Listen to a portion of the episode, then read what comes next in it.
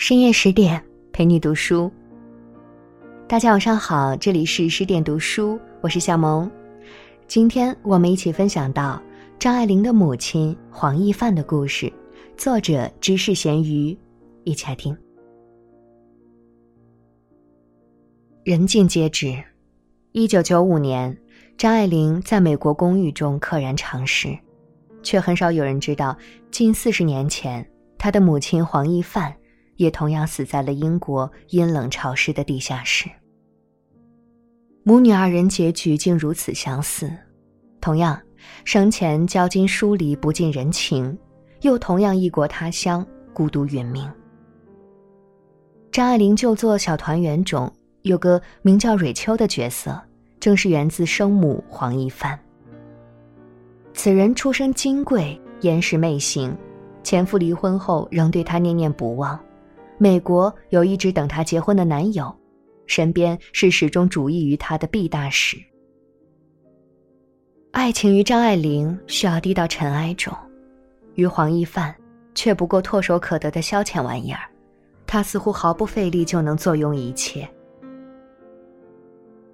胡兰成与张爱玲二人爱恨纠葛半生，浓情蜜意时，胡兰成曾赠予她一个手提箱。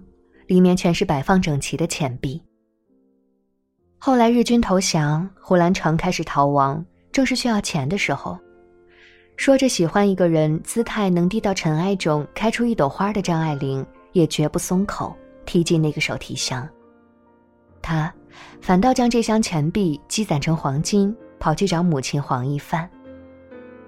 在被视作半自传的小团圆里。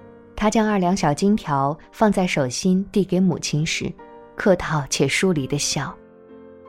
这么多年花你的钱，我一直过意不去。文化类节目《圆桌派》谈到这一情节时，窦文涛反问嘉宾：“这是一种什么感觉呢？”在场的女嘉宾周轶君简短有力的接上：“示威。”张爱玲此举颇有几分哪吒拆骨还父、拆肉还母的决绝意味。面对女儿的示威，黄亦范少见的坠下两行清泪。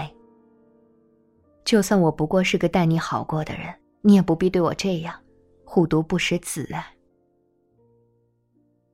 黄亦范确实对张爱玲好过，只是这种好不是传统意义上的母慈子孝。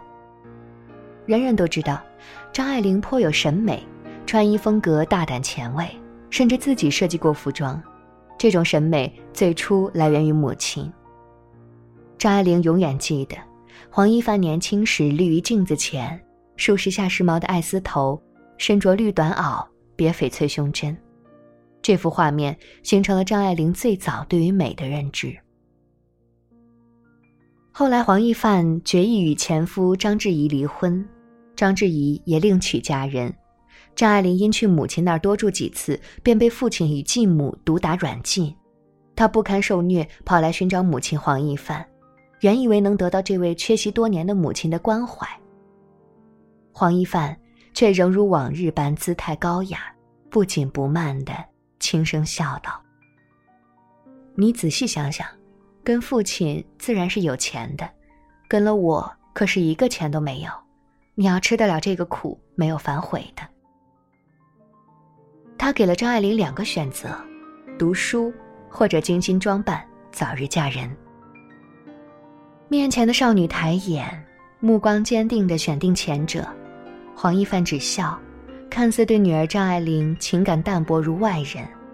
然则，黄一帆立刻抛下同居情人，将女儿送进玛利亚女子学校接受洋派教育。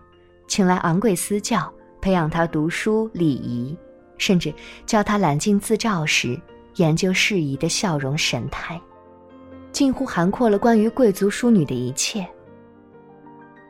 母女关系既是世间最亲密，也是世间最复杂。女子心思细腻敏感，专栏作家黄彤彤女士曾将母亲分为两种：妻性与母性。妻性中的母亲更注重自己的情感生活，将女儿视作亲密关系，也视作潜在竞争对手。母性中的母亲则会将满腔爱意毫无遗留地寄放在女儿身上。毫无疑问，黄一范是前者。时而情绪上涌，喷薄而出。我懊悔从前小心看护你的伤寒症，我宁愿看你死，也不愿看你活着，是你自己处处受痛苦。可张爱玲的文章若是在报上发表，她又会从头至尾重复读一遍又一遍。为女儿的惊世才学而欣喜骄傲。他为选择读书的张爱玲提供最优越的教育，也最贫瘠的生活。张爱玲因困顿而节省路费住在学校时，黄一帆住在港岛最贵的浅水湾酒店，裹着摇曳生姿的旗袍立于落地窗前，细如葱白的手指轻轻摇晃盛着洋酒的高脚杯。目光不知落向何处。在张爱玲写的小团圆里，黄一帆面目可憎。女儿九莉将八百块钱奖学金兴致勃勃的上交给母亲，八百块于当时可谓巨款，母亲却辱她与老师存有不正当关系，转头将八百块输在麻将桌上。在九莉洗澡时，母亲更是突然闯入浴室，不明分说的检查他是否完璧之身。有传言说，此情节正是源自张爱玲与黄奕犯间真实发生过的情景。然，家人已逝，难辨真伪。他知女儿艾琳恨透了自己，也从不屑于辩解。黄一范唯一一次显露出脆弱是去世前，他提笔写信寄给张爱玲，希望见她最后一面。张爱玲始终未曾前行，只寄去薄薄的一百美元。一九五七年，厌倦一世的黄一帆，孤独的在英国住所中逝去，情人与子女都不曾陪伴左右。在他去世后，张爱玲收到了一个满满当当摆着值钱古董与杂乱钱币的大箱子，这是黄一帆在世间留下的最后一物。据说这令张爱玲顺利熬过拮据时光。箱子里，除去珍宝，只剩一张轻飘飘的照片。照片上，张爱玲仍是学生模样，眉眼清浅。而这张照片从国内辗转至马来西亚、英国，跨越了无数江水河流，黄一帆一直将它妥帖的带在身边。挪威作家易卜生写过一部名为《玩偶之家》的戏剧作品，主人公娜拉活在女性需要屈从于丈夫意志的传统婚姻制度下，为了挽救丈夫的生命，曾瞒着丈夫借了一笔钱。又不想带给垂危的父亲负担，于是伪造签名。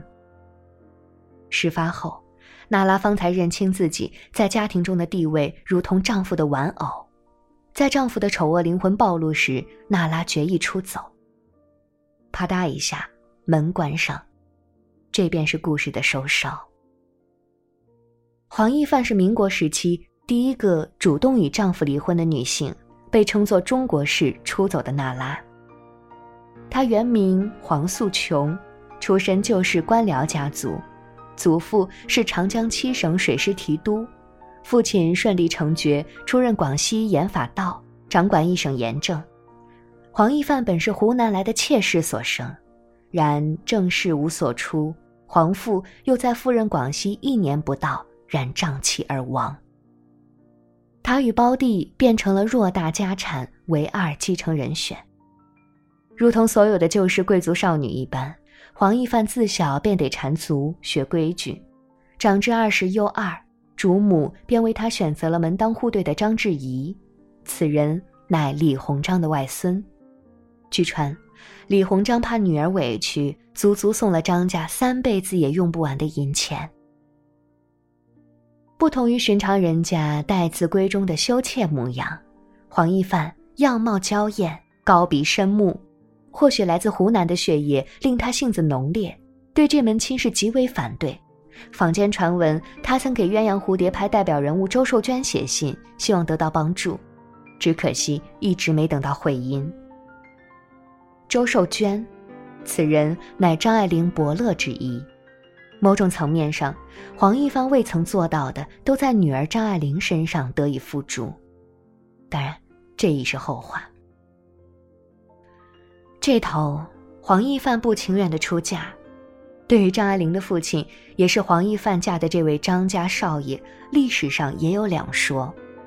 一种说法是，他作风老派，留辫子头，嫖妓娶姨太太，半躺在榻上抽大烟。一个不落。另一种说法则称，他是既读白话文的平民小报，也读萧伯纳这类西洋作品的新派人物。然两种说法也相似之处，成祖印，无法走出宅门。而黄奕范梳时下流行的爱丝头，涂红扣单，窈窕身姿被旗袍裹住，打扮成西式女子风格，还有。不乏胡适这类名士，在家中也极厌男尊女卑的传统观念。家中佣人有时显露出这种倾向，他只横眉一挑。现在不讲这些了，男女平等了，都一样。恰逢黄家大夫人去世，黄一范与同胞弟弟自此分了家中财产，古董全分给了他。都说钱财乃身外俗物。却也正是命运给了黄一帆重做选择的机会。机会出现在张志怡妹妹远赴英国留学前，黄一帆早就向往浪漫热烈的国外，婚姻关系也令他样样不乐。他如何会错过脱离这不幸婚姻的机会？黄一帆以监护人为借口，决意出国。离开时，儿女仅是垂髫稚儿。后来，张爱玲在私语中回忆，自己那时还不知离别的意味，只母亲黄一帆一直哭。她睡在那里，像船舱的玻璃上反映的海，绿色的小薄片，然而有海洋的无穷尽的颠簸悲痛。这场眼泪，既是不舍，也是割裂，不舍儿女年龄尚幼。又带着与旧生活割裂的决绝。他为自己改名，由寡淡的素琼变为易范，易字带有陶隐之意，范字代表清净与超脱。按照弗洛伊德的理念，名字是人格的重要组成部分，甚至是灵魂的一部分，改名的意味不言而喻。黄一帆下定决心。逃离令他窒息的家庭，至今仍流传着一张黄一帆的照片。他着修身洋装，半倚在船栏上眺望远方，黛眉深目，清风拂面，腰肢与小腿的线条曼妙，真真当得上翩若惊鸿，宛若游龙。黄一帆仿佛游走在时代边缘。既能在社交场合中深谙人情世故，又对西方社会的浪漫文化满是狂热。与此同时，他却生在对女子最为苛刻闭塞的家庭与社会环境中，对自由的向往令他格外迷人。他去阿尔卑斯山滑雪，裹着小脚的黄一范比拥有一双天足的小姑子滑得更快，还拜师傅学油画。在法国与徐悲鸿、蒋碧薇住同一栋楼，被蒋碧薇尊称为画家黄女士。在印度时，曾做过尼赫鲁姐妹的社交秘书，着旗袍的窈窕身姿穿梭于各国上流社会间。然而这头，她的丈夫张志怡仍沉迷在鸦片带来的虚幻快感中，看着年龄尚幼的子女，令他格外怀念自己远行的妻子。思索良久，他将一张照片寄往远在国外的黄一范住处，背后附带一首七言绝句：“才听绿门金甲鸣，又闻塞上鼓旗声。书生自愧庸书城，两字平安报一亲。”此时小姑子正巧要回国，或许是再没有继续留在国外的理由，也或许是这首老派的诗触动了他。黄一帆踌躇不已，最终决定回去。这是张爱玲童年最快乐的一段时光。母亲黄一帆在一旁哼唱时下流行的歌谣，因肺活量偏低，听上去更像是吟诗。而张爱玲与弟弟则在一旁看着母亲，与母亲玩上一阵，时而在狼皮制的褥子上快乐的打滚。他们搬出了张家老宅，搬进新式洋房，院子里种满各色鲜花，养了一只懒洋洋的宠犬，屋内装潢处处都得以显见主人的品味。起初也是郎情妾意。然则好景不长，充斥着旧式腐朽思想的张志怡，与在西式浪漫文化下熏得生机勃勃的黄一帆，无论在日常生活、子女教育，都有很大分歧。粉饰的婚姻无需太久，暗面的裂痕便会出现本来面目。看清丈夫面目的黄一范下定决心彻底结束婚姻，在此之前。她请来外国律师起草离婚协议，成为民国第一个主动离婚的女人。而张志怡绕桌而行，久久不肯落笔签字，多次试图挽留，黄一范只冷眼旁观。我的心已经像一块木头，看似决绝。离婚前，黄一帆强逼着张志怡去医院戒掉大烟。照理说此事已与他无关，可黄一帆哪怕已经决意离婚，也不忍他仍溺于烟瘾。正如后人评张爱玲，看似持着尖锐姿态冷眼观世界，内心却极重情感。势同水火的母女二人，性子如出一辙。离婚后。张志怡特意搬去前小舅子家附近，有意挽回芳心。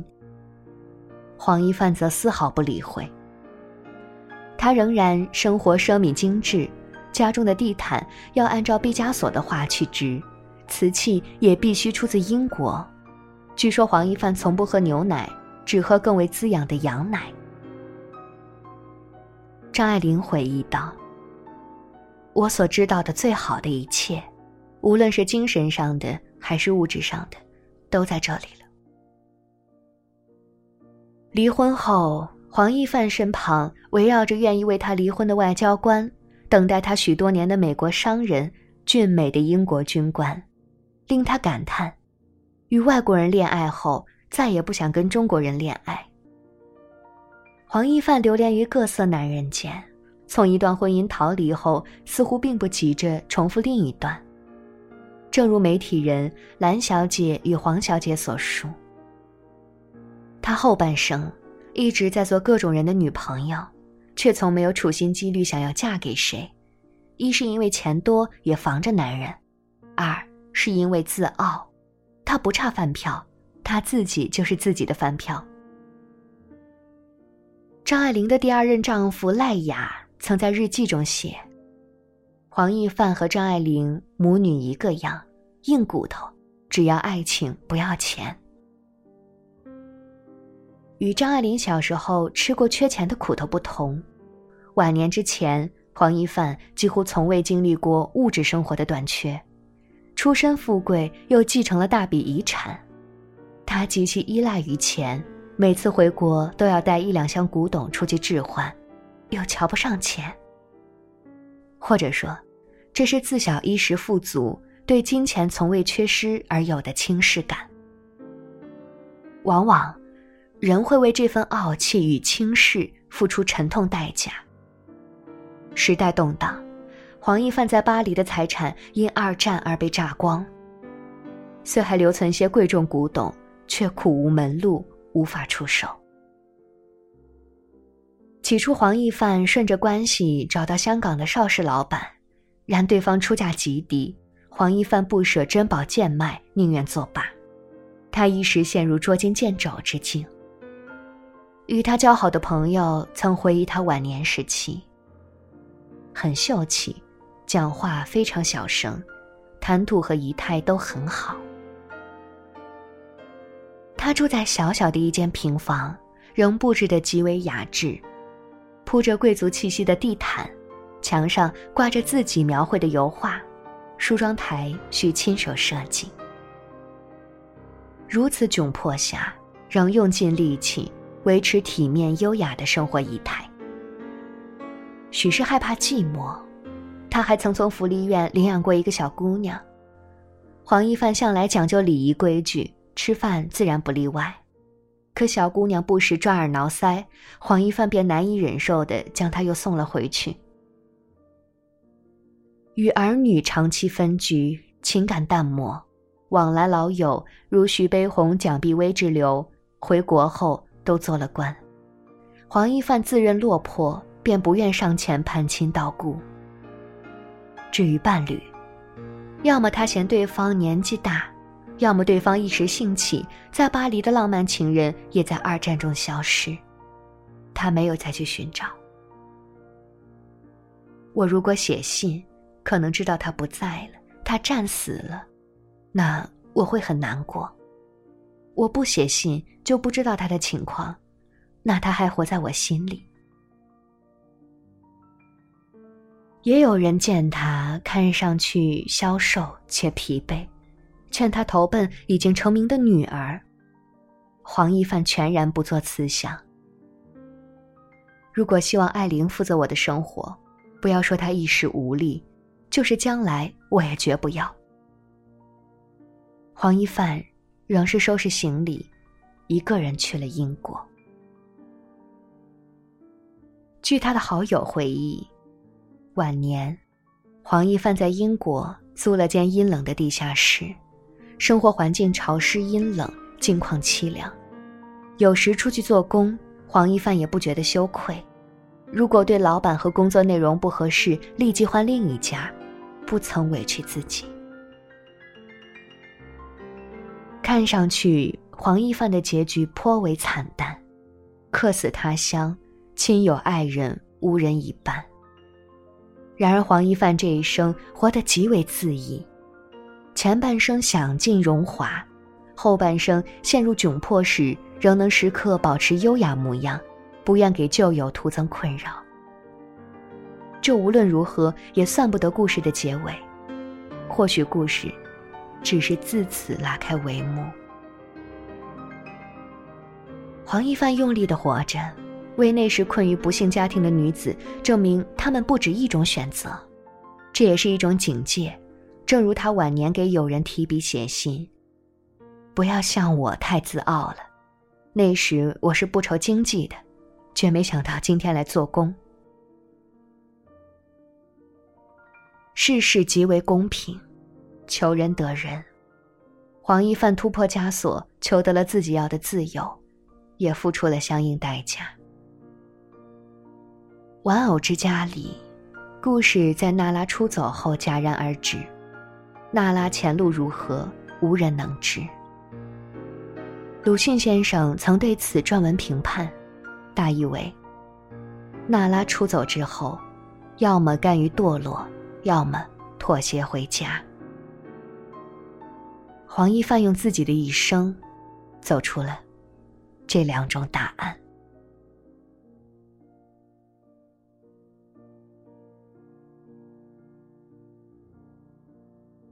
好了，今天的文章就到这里。更多美文，请继续关注十点读书，也欢迎把我们推荐给你的朋友和家人，一起在阅读里成为更好的自己。我是小萌，祝你晚安，我们下期见。